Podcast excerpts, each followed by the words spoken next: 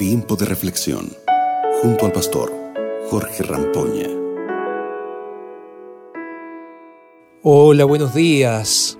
Buenos días, buenos días, mis queridos amigos. Qué placer, qué alegría estar juntos de nuevo para estudiar la palabra de Dios.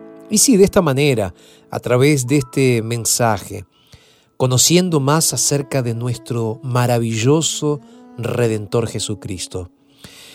Y es a través del estudio de la palabra que llegamos a comprender los propósitos de Dios para nuestras vidas. Espero que cada uno de nosotros en este día pueda encontrar ese propósito a través de la palabra.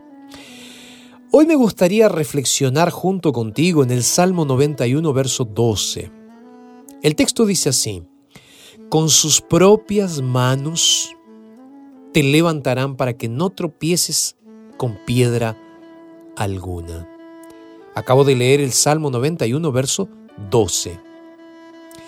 Sabes, el mayor cuidado que puede tener un padre es siempre estar cerca de sus hijos, cuidándolos de los mayores peligros. Esto es porque no queremos, claro, como papás, que les pase algo a nuestros hijos. No queremos que les pase algo malo.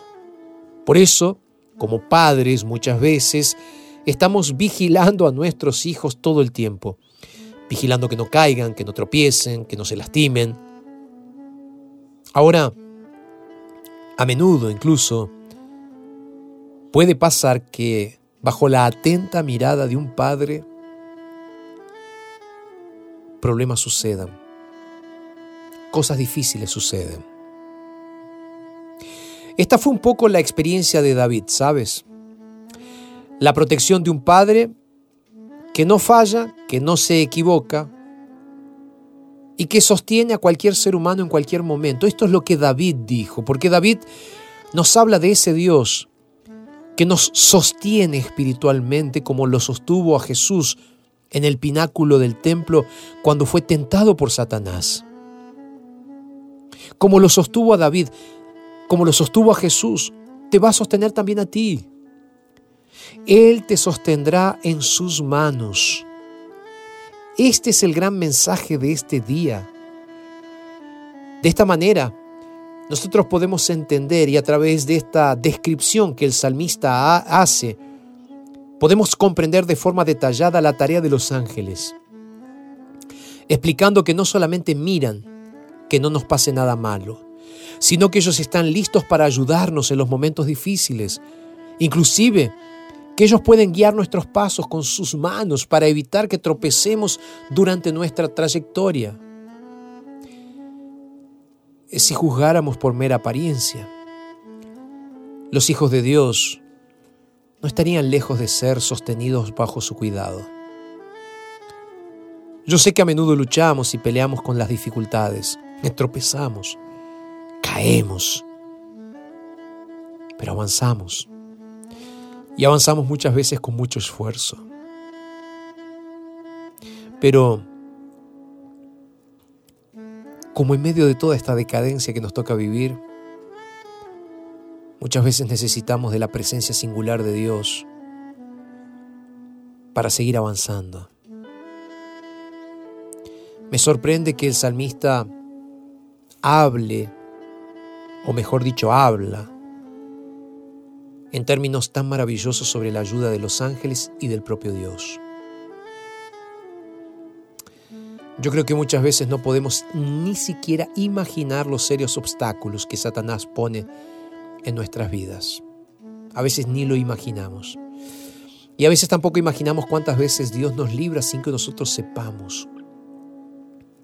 Mis queridos, en el mundo en que vivimos debemos considerar por un lado, nuestra propia debilidad y por el otro lado, la dureza de las dificultades, de las espinas que se interponen en nuestro camino. Va a ser fuerte lo que voy a decir ahora. La estupidez que caracteriza nuestro corazón y al mismo tiempo la sutileza de Satanás al crear redes para nuestra destrucción nos ponen constantemente en jaque espiritual. Por eso yo pienso que el salmista no está exagerando. No. Cuando Él nos da a entender de que no damos ni siquiera un paso de nuestras vidas sin que los ángeles de Dios nos sustenten y nos sujeten. Sé que a menudo caemos, pero aún en nuestras caídas Dios envía a sus poderosos ángeles para levantarnos. Mi pregunta en este día es, sé que estás débil, cansado, triste, agobiado y que a veces parece que no tienes deseos de seguir avanzando. Déjame decirte algo. El Señor enviará a sus ángeles para cuidarte y para protegerte. Tú que estás en este momento en ese cuarto oscuro de la vida, el Señor está enviando a su ángel poderoso para abrazarte. ¿Puedes sentirlo? Él está a tu lado. ¿Me dejas orar por ti? Padre, aunque hay momentos en los cuales nos cuesta entender o recibir tu palabra, Señor, por favor, sosténnos. Es lo que te pedimos en el nombre de Jesús. Amén, Señor. Amén. Muy bien, llegamos al final de nuestro programa del día de hoy. Espero que este texto te haya hecho bien.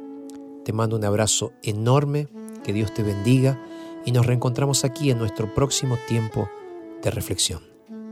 Acabas de escuchar Tiempo de Reflexión con el pastor Jorge Rampoña.